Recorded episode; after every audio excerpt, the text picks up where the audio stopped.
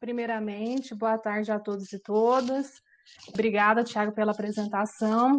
Eu vou trazer hoje alguns recortes da minha tese, né, a emergência do sensível na semiótica discursiva, uma abordagem historiográfica, né, sob orientação do professor Jean Cris Portela e do Jacques Fontani, com orientação. E assim, eu vou tentar explorar aquilo que, do meu ponto de vista, é o que pode trazer assim uma maior contribuição é, para quem desenvolve estudos historiográficos uh, na semiótica hoje e aquilo que é, nós encontramos também de relevante quanto à questão do sensível é, na semiótica discursiva. Bom, então eu vou trazer aqui na introdução os principais autores né, que nós é, historiografamos na questão do sensível, é, nós começamos a partir de Greimas, né, basicamente pela obra Semântica Estrutural, é, em 66, na verdade, um, um pouquinho antes, 56, um artigo do Greimas sobre a atualidade do socialismo, e depois nós abordamos esses outros autores que nós vamos chamar na tese de pós-gremasianos, é, pela relevância intelectual e de produção que eles têm tanto na Europa, quanto no Brasil, quanto em outros lugares, né? Então, aqui vocês podem ver que nós temos o Zilberberg, o Landowski e o Fontanin. Claro, né, que depois, quando você termina um trabalho, você faz um pouco de meia-culpa, é, daqueles autores é, que não estavam presentes. Mas nós levamos em consideração, e eu vou falar isso ao longo da apresentação, questões é, do grupo de pesquisa, né, os grupos de especialidades, que é, no caso, a recepção brasileira, e como isso se desenvolve, por exemplo, nas universidades é, do estado de São Paulo. Então, isso foi um meio que nós encontramos para tentar reduzir o corpus, tentar fazer esse recorte porque, como vocês bem sabem, né, hoje nós podemos falar de semióticas, né, de uma maneira muito plural, porque isso foi se desmembrando, se desdobrando de um jeito que é muito complicado você fazer uma análise que abarque é, todos os trabalhos produzidos, né, não só livros e artigos. É, para fazer isso, para abarcar e falar de todos os tipos de semióticas,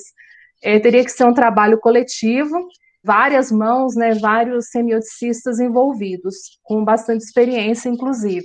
Claro que isso, de certa forma, é produzido né, pelo projeto do professor Jean, que tem aí um projeto já na CAPES, é, voltado para questões da historiografia, e eu e outras pessoas que fazem parte do grupo já desenvolveram e desenvolvem projetos relacionados ao tema, né, aos conceitos mais importantes vamos dizer assim, para a semiótica discursiva.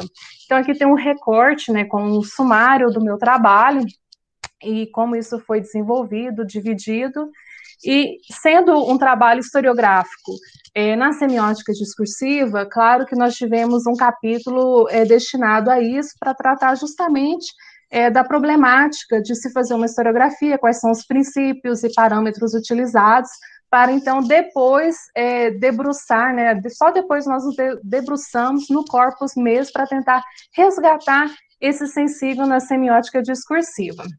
Bom, as perguntas de pesquisa eram: como o conceito de sensível é evocado elaborado nas obras de Greimas e, consequentemente, nas bases da semiótica discursiva. Então, para fazer um trabalho historiográfico, você tem que partir de um ponto. E esse ponto é justamente da base, né, do discurso fundador. Como o sensível foi sistematizado metodologicamente e se desenvolveu na semiótica pós-gremasiana. É, então, assim, nós tentamos recuperar não só a emergência a partir da obra de Greimas, mas também é, os desdobramentos disso, né? Como é que ela, esse sensível, ele permanece na teoria e se permanece. É, como semioticistas que participaram da construção da teoria escrevem explicitamente, é, definem o sensível. Essa definição se encontra em convergência com o próprio conceito, ou seja, está apenas na retórica e ou na imanência das obras. Por que essa pergunta? Uma coisa é você ouvir a pessoa falando que vai fazer, e outra coisa é você ver isso feito de fato na teoria e desenvolvido. Então, por isso que nós buscamos abordar não só a questão imanente, mas também um pouco da questão retórica. e o que seria considerado atualmente uma semiótica do sensível? Essa pergunta ela foi muito motivada por uma entrevista que a Luísa Helena fez é, com Landowski, e ele fala, é, acho que até no finalzinho da entrevista mesmo, de uma semiótica hoje mais sensível ou sensível. E aí é, isso nos instigou muito a pesquisar durante a tese se de fato nós podemos falar assim, né, que hoje nós fazemos uma semiótica do sensível ou uma semiótica sensível, mais sensível, enfim. Bom, o objetivo então geral para a gente poder, para que a gente pudesse responder essas perguntas foi delimitar e definir a presença do conceito de sensível no âmbito da semiótica gremasiana e pós-gremasiana, procurando contextualizar seu surgimento e permanência nos estudos semióticos contemporâneos, por intermédio das obras de Greimas, Hilberberg, Landowski e Fontani. Os objetivos específicos é, se você vai fazer uma historiografia, que você quer entender um conceito e vai tratar dessa emergência na epistemologia é, da teoria que você está estudando, então é muito interessante que você traça esse percurso, né, que você busque nas fontes utilizadas no discurso fundador, que no caso, que foi no caso Greimas, é de onde ele tira esses aspectos do sensível como nós sabemos hoje, né, a questão do corpo, a questão da percepção e por aí vai. Então, assim, a partir das fontes que o próprio Greimas cita, é, você começa a fazer esse recorte e vai ampliando em outros domínios essa questão do saber, porque o sensível é um tema é, polêmico, vamos dizer assim, e sempre foi muito estudado, seja se ele foi criticado ou não, há muito tempo, desde Aristóteles, Platão. É, então, você faz esse movimento do antes até chegar na teoria em questão, você faz uma imanência daquilo que você está estudando, e o desdobramento disso, né, que são a teoria nos pós-gremasianos, e que também já é uma primeira recepção da teoria, é no momento em que ela foi produzida, e nós, os brasileiros, né, que é o foco de onde eu falo, nós falamos, é uma, uma segunda recepção, vamos dizer assim é, como nós tratamos é, o que eles produzem, né? Como nós absorvemos essa teoria. Então, nós tratamos isso a partir do conjunto das obras de Greimas, é, para é, estabelecer essa emergência e repercussão, recuperar nos continuadores, né, como isso também se deu, se permaneceu, o que ficou, o que não ficou, e definir em que medida o sensível está na retórica imanência e circunscrever o campo do sensível e o desdobramento epistemológico nos domínios da corporeidade, passionalidade e da sensibilidade. Eu acho que essa é uma das contribuições que nós trouxemos. É, quem quiser utilizar, fique à vontade. É claro que ela não é completa, isso é um recorte, porque também durante o momento da tese nós não tratamos todos os hipônimos ou as figuras relacionadas ao sensível, né? Então, o meia-culpa não só dos autores, mas também é, para tratar essa questão é, do próprio sensível mesmo, a gente não conseguiu abarcar tudo. É, então, a metodologia, a historiografia linguística, e aí nós utilizamos é, aquilo que é mais comumente feito, inclusive no Brasil também, né? Nós temos a utilização do Conner, e aí entrou a questão da contextualização, é, da imanência, da adequação e da influência. O Swiggers, que também ele traz alguns parâmetros diferentes, mas que se relacionam com a teoria do próprio Conner, que é a cobertura, a perspectiva, a profundidade, os componentes heurística, hermenêutica e construção sistemática. Grosso modo, eu vou é, resumir do que, que isso trata. Você tem que colocar aquilo que você vai historiografar num, num momento histórico, né, numa temporalidade, aqui no caso é o antes, o durante e o depois. A partir disso, você também trabalha é, essa, além dessa cobertura histórica, você trabalha com a questão das ideias, a prática dessas ideias, e para fazer isso, você trabalha com o quê? Com a imanência. Como isso foi uma historiografia de um conceito, uma historiografia discursiva, a gente não tinha o que fazer senão ler as obras, né? fazer uma leitura imanente recuperar é, esses conceitos, né? essas figuras do sensível nas obras de Greimas, Fontanise, Berberg e Landowski. Então, assim, para quem estiver fazendo, esse é o procedimento, porque a partir da imanência a partir do momento que você recupera esses conceitos que são importantes, aí sim você consegue fazer uma contextualização. da época, falar do estruturalismo, enfim. E também trabalhamos com uma, uma historiografia um pouco mais fenomenológica, né, que é da história das ideias, com o Oru, com a questão do horizonte de retrospecção, é, justamente porque o conhecimento ele não tem data. O que tem data são as obras, né, quando elas são publicadas. E aí, quando uma obra é publicada, ela está em diálogo com todos os conhecimentos que a pessoa tem, então ela coloca em movimento. Então, esse horizonte de retrospe retrospecção é muito interessante para anotar as fontes que as pessoas utilizam, é, como o grupo utiliza as mesmas fontes, por exemplo, os saberes. Então, a gente se apoiou é, na teoria do Oru. E a Altman, né, aqui no Brasil, é, eu não coloquei aqui no slide, mas também o Ronaldo Batista, para tratar da questão das fontes, porque isso é um problema na historiografia linguística, como você vai selecionar a sua fonte, qual período você vai recorrer, como você vai estabelecer, porque primeiro você seleciona, depois você interpreta, faz a análise, a interpretação e sistematiza, né? Abstrai o que já é abstrato, pensando na questão teórica. E chegamos aqui numa historiografia semiótica, ou uma maneira que a Flávia chamou na tese dela, né, de semio-historiografia, que também é bastante interessante, com os trabalhos do Portela e do Fontani. Portela, quando ele vai tratar no artigo, se eu não me engano, de 2018, é, os tipos de história que os próprios semioticistas produzem. E aí, por um lado, você tem aqueles que são cronistas e os inovadores. E o Fontanin, no artigo dele de 2017, quando ele fala também dos tipos de historiografias é, que os semioticistas fazem, ele vai chamar isso de historiografia selvagem, retomando a ideia lá do Levi-Strauss do pensamento selvagem. Bom, historiografia e semiótica. Essa é uma outra contribuição que nós trouxemos da tese. É, quem quiser fazer o uso, fique à vontade.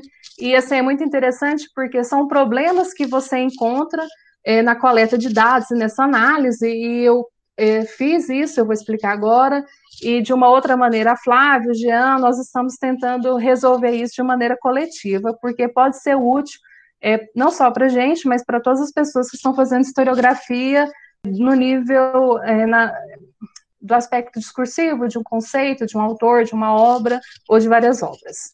O que, que a gente está chamando aqui de historiografia e semiótica? A questão do problema da influência.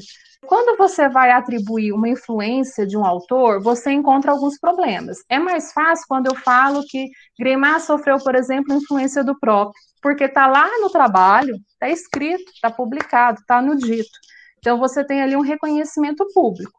Mas nós sabemos que nem sempre nós colocamos todas as fontes. E aí eu não estou falando no sentido pejorativo, porque às vezes nós ouvimos uma palestra e aquele conhecimento ficou e um dia você escreve e não percebe, às vezes, é, que isso que você sabe hoje é, foi daquela palestra. Então, assim, toda essa movimentação dos saberes, né?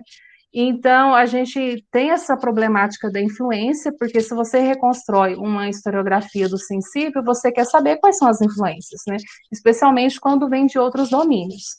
É, o background da prova textual, o reconhecimento público, tudo isso são maneiras de você fazer uma referenciação pública, explícita. O mais problemático é quando você tem uma assimilação do conhecimento, que aí você não consegue distinguir o que é do autor e o que é do outro. A não ser que você tenha assim, um conhecimento muito amplo e tenha certeza absoluta, aí você pode atribuir tal influência, mas isso é sempre muito perigoso, né? Falar que fulano recebeu influência de outro, sabendo que às vezes eles são contemporâneos, né, da época, e ali tem um espírito de época, né, um zeitgeist, um clima de opinião, e às vezes eles nem tiveram contato, simplesmente eles leram ou têm a, as mesmas fontes. E é, essa questão da, da citação, justamente para entender a questão da, do reconhecimento público, da influência, nós desenvolvemos alguns aspectos relacionados dos tipos de citação. É, então, assim, aqui tem um exemplo de um trabalho é, que eu retomei é, justamente para falar quais são os tipos é, de citação, né? Como é que as pessoas entendem é, por que, que nós citamos. E aqui eles vão elaborar nesse artigo é, as citações a partir do, dos diferentes tipos de função. Então, você, quando cita alguém no seu trabalho, você pode citar para refutar o trabalho, para fazer uma observação, para fazer uma revisão conceitual, para aplicar ou para simplesmente falar que aquilo que a pessoa falou é o que você concorda. Só que isso é, não é exatamente completo. E aí, como é que nós exploramos isso? É, levando em consideração é, esses aspectos né, da citação e os aspectos da mestiçagem, e aí retomando a questão da semiótica tensiva, existem três tipos de citação utilizados nos trabalhos acadêmicos. E aí eu já estou pensando, por exemplo, na questão da BNT: a citação direta, curta e longa, a citação indireta e a citação de citação. Para nossa hipótese, acrescentamos a prova textual do Conner, que, ao ser comprovada no texto, demonstra a assimilação de dois enunciados, o que consideramos aqui como citação assimilada. Descartamos a citação de citação, uma, que é o APUD, né, uma vez que sua ocupação textual pelas normas reconhecidas da cultura de citação em trabalhos acadêmicos ocorre similarmente a citações longas, curtas ou indiretas. Então, pensando nisso, nos tipos de citação, e por que, que isso é importante? Isso é importante porque você recupera, a partir das citações, é de onde vem, por exemplo, tal influência, tal conceito, como é que eles estão falando da percepção, é, e o grupo de pesquisa, se eles utilizam a mesma, forte, a, a mesma fonte. Então, você consegue reconstituir esse fio né, do saber, do saber partilhado. Então, isso é, do meu ponto de vista, muito interessante. Então, nós elaboramos um esquema que precisa ser melhorado, claro, é para tratar da, da citação. Então, no modelo da triagem, nós temos aqui uma relação inversa. É, então, na citação direta longa, é, você tem ali uma separação do texto, porque você dá um espaçamento textual, né, o recuo lá de 4 centímetros, vamos supor, e então está separado. E quanto mais integrado for, que for. Ixi, travou? Travou? Ah, tá. É, então, quanto for menor a citação, né, até três linhas, o, ela está integrada. E isso traz alguns aspectos é, veridictórios. É, e aí, isso é interessante porque você dá voz ao outro, né? Quando você tem esse espaçamento textual, você tem uma quebra do fluxo, né, ali da leitura, você está dando voz para o outro. Então, tem uma veredicção maior no discurso que você está dando, né, falando autoridade. Agora, se está integrado no texto, isso não corta tanto fluxo, mas ali você tem uma simbolização, né, com as aspas e a identificação. É, já na tipologia da relação conversa é que mora o problema para quem faz historiografia, especialmente nos trabalhos do século XX, quando essas normalizações ainda não eram tão recorrentes, funcionavam de outro jeito, recuperar essas influências e as bases é muito complicado. Então, quando você tem aqui uma sobreposição de dois enunciados, né, da alteridade da identidade, para você falar que fulano recebeu influência do outro, você tem que ter um conhecimento muito profundo das áreas. Então, você vai precisar de uma prova textual, porque os dois enunciados foram assimilados, né? O conhecimento, para você recuperar do outro, você tem que ter esse conhecimento. E a citação indireta, né, a paráfrase, só porque a paráfrase ainda ela ajuda é, na medida em que você às vezes tem o autor, às vezes você tem o autor e o nome da obra. Então, mesmo que seja uma paráfrase, às vezes é mais fácil de você encontrar essa voz do outro, né, essa veredicção. Bom, é, outro aspecto que nós achamos interessante e que pode ser útil também para as pessoas que fazem historiografia é a questão da bricolagem. O que, que a gente tratou como bricolagem, isso acontece muito nas ciências humanas, e, novamente, não é uma questão pejorativa. É no sentido que, vamos supor, eu escrevi um trabalho hoje, a tese. Depois que eu defendi, eu vou fazer um recorte dela e publicar. Então, se você faz uma historiografia, você começa a reparar essa prática de escrita, essa prática científica, que às vezes um trabalho é, se desdobra em outro. É o que ocorre, por exemplo, com Somar e Semar de 2004, do Fontani. Depois, em 2011, é publicado com Correções. O, o livro do Landós, é, Passion Sanon, é, acho que é 2004, 2006, agora não lembro de cabeça, também é uma bricolagem, porque os artigos que estão lá foram publicados em outros lugares. Eu acho que só o capítulo 3 que não. Greimas também, é só dar uma olhada no do sentido 1, do sentido 2, e isso é normal, porque o conhecimento nas ciências humanas, ele não se dá de maneira imediata.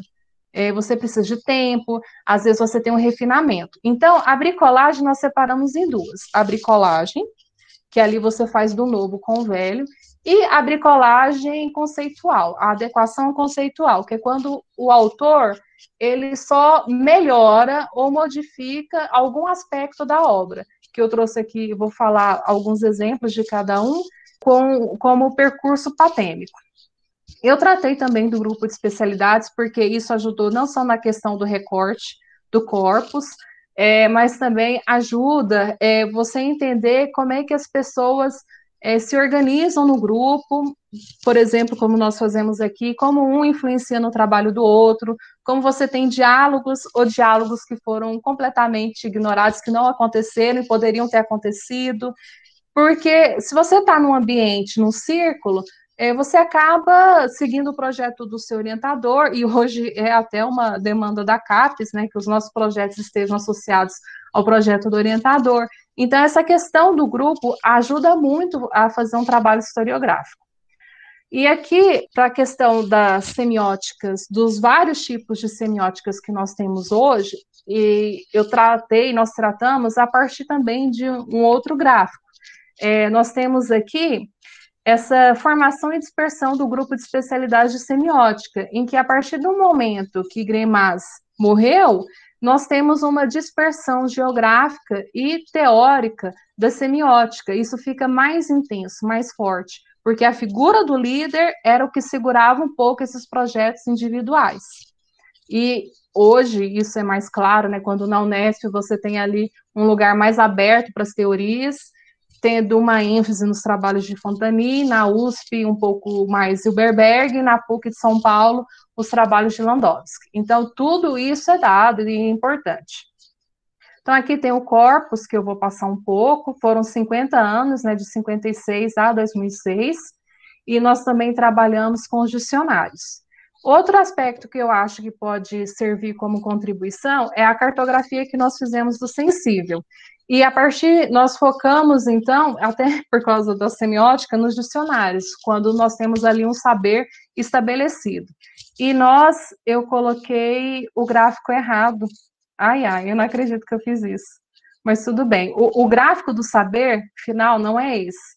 Mas eu vou levar para o outro, porque é basicamente assim. Aqui seriam três bolas, né, intersecção, é o saber comum, o saber filosófico e o saber científico. A gente partiu do micro, do macro para o micro, sendo o micro o saber comum no dicionário de língua, que era o Petit Robert, porque a gente estava estudando uma cultura francesa, o saber filosófico, né, que é de onde essa questão do sensível, ela surge bastante, e também na antropologia, mas aqui a gente retomou no dicionário de filosofia do Abanho, e o saber científico, que é o micro, que é o foco do, da tese, justamente que é a semiótica.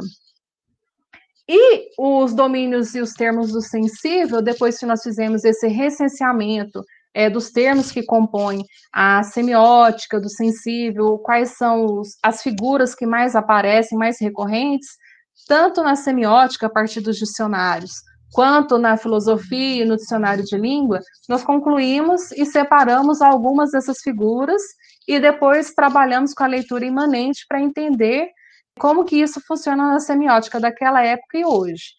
Então, o, a versão preliminar foi essa. O corpo, né, que é o nosso veículo no mundo, e aí ele tem uma intersecção com os outros domínios, né, da corporeidade, da sensibilidade, da passionalidade. O percurso final, a única diferença é que nós tiramos a sensibilidade, é, tiramos a sensibilidade o contágio e passamos para a passionalidade. Então, assim, não vai dar para falar tudo, mas, assim, interessante notar que, e aí eu vou ser bem rapidinho aqui mesmo, é, para cada semioticista, o sensível, ele entra de uma forma na teoria, para Zilberberg foi com a semiótica das paixões, para o Fiorin é no do sentido 2, e o trabalho de Eliane Lima, ela retoma lá em 78 com o Boletin é, para uma teoria das paixões. Essa é uma análise que eu gosto muito que o Gremas faz no Maupassant, é uma análise de 76 e totalmente voltada para a questão do sensível, para aspectos fenomenológicos da teoria de Merleau-Ponty, que ele trata a questão do corpo, da passionalidade do sensível, e aí depois a gente pode conversar sobre isso. O percurso patênico, que é uma questão de bricolagem, é, do tipo de adequação conceitual, as pessoas reconhecem publicamente que a primeira vez que aparece o percurso patênico na teoria de Greimas é em 91, com a publicação com a autoria com Fontani, mas na verdade ele vai ser trabalhado depois por Fontani, né, em semiótica e literatura, e na verdade ele remonta em 89 naquele livro, livro não, na, naquele artigo dele sobre as paixões da asma. É a primeira vez que o percurso aparece. Então, para vocês perceberem como essa questão da historiografia ela é relevante, nos faz compreender como é que nós chegamos a tal elemento da teoria. O Fontani também, ele vai trabalhar a questão do contágio antes do Landowski, e todos nós sabemos que a questão do contágio é muito forte na teoria da sociossemiótica, mas lá, nesse mesmo artigo que ele trata da asma, ele vai falar da questão do contágio, né, como é uma paixão contagiosa, não no sentido é, de doença, mas assim, numa sintaxe intermodal, e aí depois Landowski, a primeira vez que ele vai falar de contágio é em 96, se eu não me engano, 96 ou 95. Bom, considerações finais. É, eu queria ter explorado mais os exemplos, desculpa, eu acabei focando muito na questão historiográfica. É, o que nós entendemos, né, e, uh, depois de ter feito essa historiografia do sensível, que ficaram muitas lacunas, né, nós não demos, demos conta de trabalhar todos os hipônimos do sensível, mas nós trabalhamos um tanto importante, vamos dizer assim, a questão do saber compartilhado, como isso é importante, a questão dos grupos interferem na nossa produção, e mesmo que nós temos ali uma, tenhamos hoje uma dispersão geográfica, intelectual, teórica, o grupo ainda se mantém, inclusive os seminários né, de Paris ainda ocorrem, mesmo com as divergências e convergências, então isso é importante. E a, eu acho que também uma contribuição que nós demos foi aspectos é, mostrando como a semiótica pode contribuir para uma historiografia voltada para o discurso. Era isso que eu queria apresentar. Obrigada.